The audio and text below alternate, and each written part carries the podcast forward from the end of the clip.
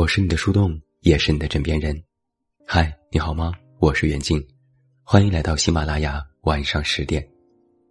那在今天晚上的节目当中，远近为你送上的这篇文章来自原来是七公子，题目叫做《你的内容已删除》。写这篇文章之前，我本来已经罗列了大几十个那些日常当中早就该删除的物件。比如什么穿旧的衣服、发黄的衬衫、汽油味的指甲油、旧的手机壳、好看却磨脚的鞋、落灰的乳液、涂了几张就不再用的面膜、前任的旧物等等等等。但是我又觉得这些细细碎碎的小东西，收落一箩筐，然后丢进垃圾箱，实在是一件琐碎到没有意义的过程。我相信你肯定听过一个词，叫做“断舍离”。我也看过这样一本书，在书中作者这样讲到：想让生活变得快乐，最有效的途径就是扔掉那些不需要、不合适、不舒服的东西。其实，关于断舍离呀，这个话题应该是十分久远了。曾经的我也会兴冲冲的按照清单。删除生活当中那些不起眼的杂物。但是你是否发现一件事，在一年半载之后，我们的生活又恢复到原样？我也是如此。所以我总是觉得，在本质上的断舍离，其实不是寄托于物质，而是我们要从内心里删除。删除什么呢？删除他和他。本来我想把这一趴写的温情一点，但我想大家早就被什么温情矫情的文字塞腻了，所以就自顾自轻松一些吧。网络上曾经流传过这样的一个对话：“你忘记他了吗？早忘了，我还没说是谁呢。”如此对话早已在网上被搅得稀巴烂，而于我，也只能是举着硕大的旗帜呐喊：“姑娘们，小伙子们！”快把那些曾经害人的渣渣们通通的丢掉。但是道理人人都明白，很多人却还是如耳旁风一般，一入渣坑深似海，沉在温柔乡里，爬也爬不出来。其实遇到这种情况，我也不知道该用什么言语去劝解。只记得在电影《重庆森林》里，金城武有这样的一句台词说：“有一首歌叫做。”日出时让恋爱终结，我现在的心情就是这样。怎么才可以让我忘记阿妹呢？我跟我自己讲。我怎么可以流泪呢？在阿妹的心里面，我可是个很酷的男人。其实不只是那些远去的恋人，一段怎么也捂不暖的友情，也是该断然丢掉的。我们都是孤独的刺猬，只有同频的人。才能够看到彼此内心深处的优雅。而想做一个很酷的人，昨天的人就该绝情的删除在昨天的时空里。删除什么呢？删除怂。比起说我比较自卑、不太自信，我更大程度的愿意说我只是怂。怂到看到喜欢的人不敢上前搭话。怕自己的长相不够出众而惨遭拒绝，怂到不化妆就不好意思抬起头走路，怕别人注意到自己不太好的皮肤；怂到看到穿着很潮的人就会离得远远的，怕自己的穿搭透出一股土渣子味儿；怂到购物车里躺着一堆紧身吊带小裙子，却总是看着不敢下单，怕自己穿不上，也怕穿出去遭受别人异样的目光。我们内心里所有的容貌焦虑、穿衣焦虑、无效化妆、潮流综合症等词，在网络上曾经引起过许多平凡男孩女孩的共鸣。而删除今日的犹豫和明日的胆怯，就是要大胆的把怂过成从心。删除什么呢？删除老好人。大学班上的学委是个戴着眼镜的斯文男孩子，他是极好学的。每每老师布置一些小组作业的时候，大家都争着抢着要跟他一组，这样他们就可以顺理成章的划水了。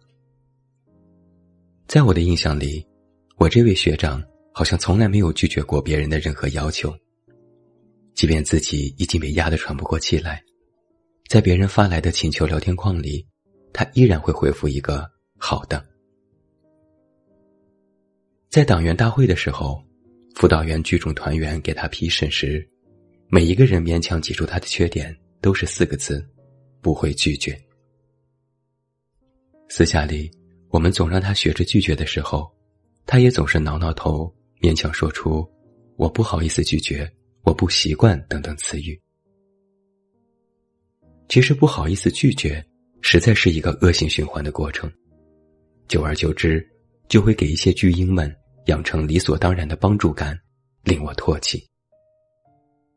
把老好人的标签删除，勇敢的说出 “no”，相信我，你会上瘾的。删除什么呢？删除口头禅，比如“我以为”。很多人会有这样的口头禅：“我以为是这样的，我以为你走了，我以为你会做的，我以为大家都会的。”如果你是这样的“我以为党”，请求你把这个口头禅丢掉。如果你不是，就远离总是说我以为的人，因为那样的人。真的有时候非常让人膈应。本该是查一个资料做的实验，一句“我以为”搞得整组人陪你重做。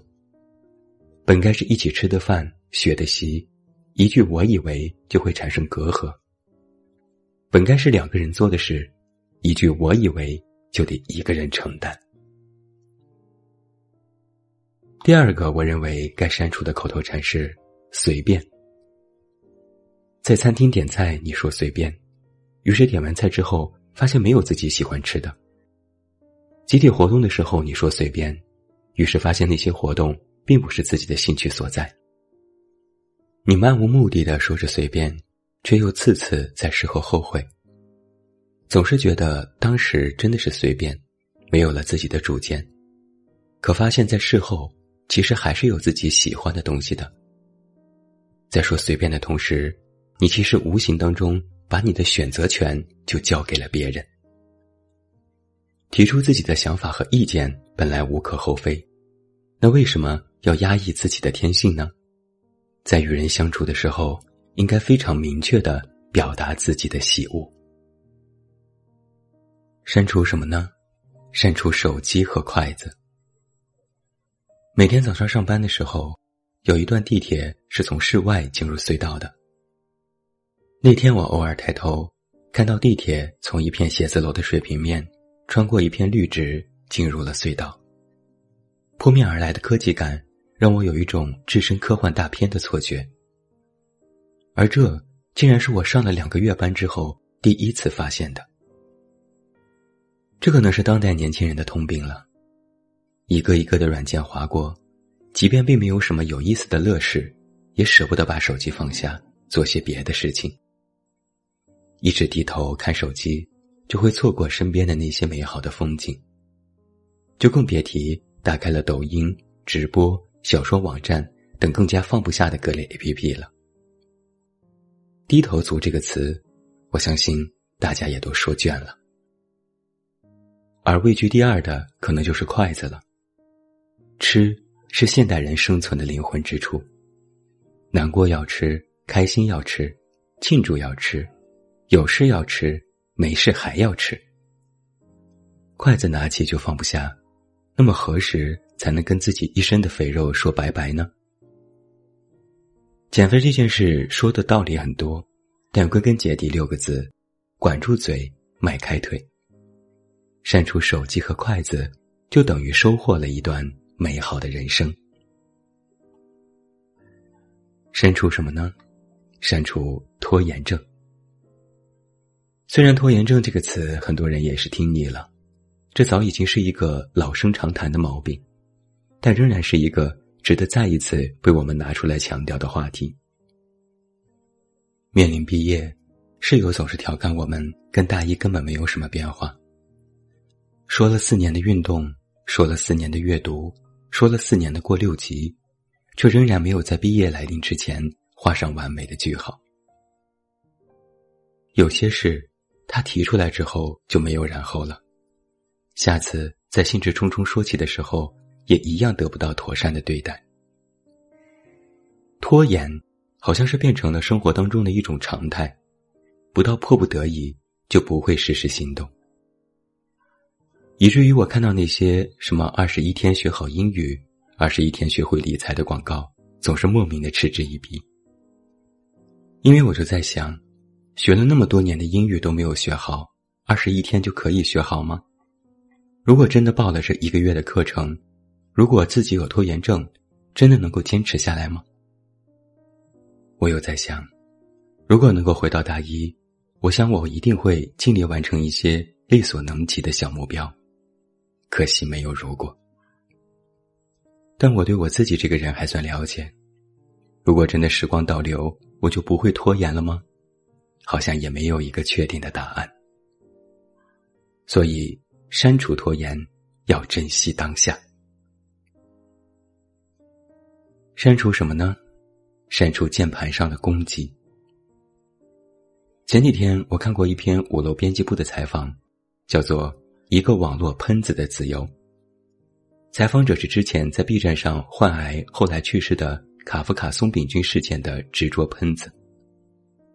我记得采访刚开始的时候，他说自己的同理心很重，很会共情，遇到可怜的人也很会同情，曾经还幻想过要改变这个网络环境。那我就疑惑，为什么这样的一个人会变成一个喷子，一个键盘杀手呢？让我惊讶的是后来的话，他说：“松饼君条件那么好，有钱治病，有钱玩，要什么有什么，而自己的日子却过得很拮据。嫉妒，心理不平衡，是他攻击的出发点。”他说：“就算松饼君真的得了癌症去世后，就算之前的喷子都在表示自己的歉意，他也不会对他表示同情。”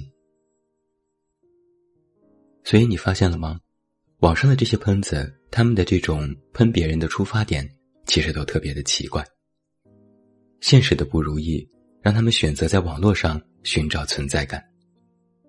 事不关己，高高挂起，那时候的他们是没有任何个人感情的。其实这是一种让很多人唾弃的行为，因为你的发泄就那样实实在在的伤害了另外一个无辜的人。删除无谓的嫉妒和愤怒，放空自己，你会发现在生活当中还是有许多可爱的地方。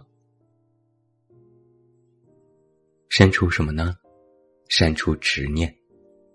这个执念具体是指改变别人的执念。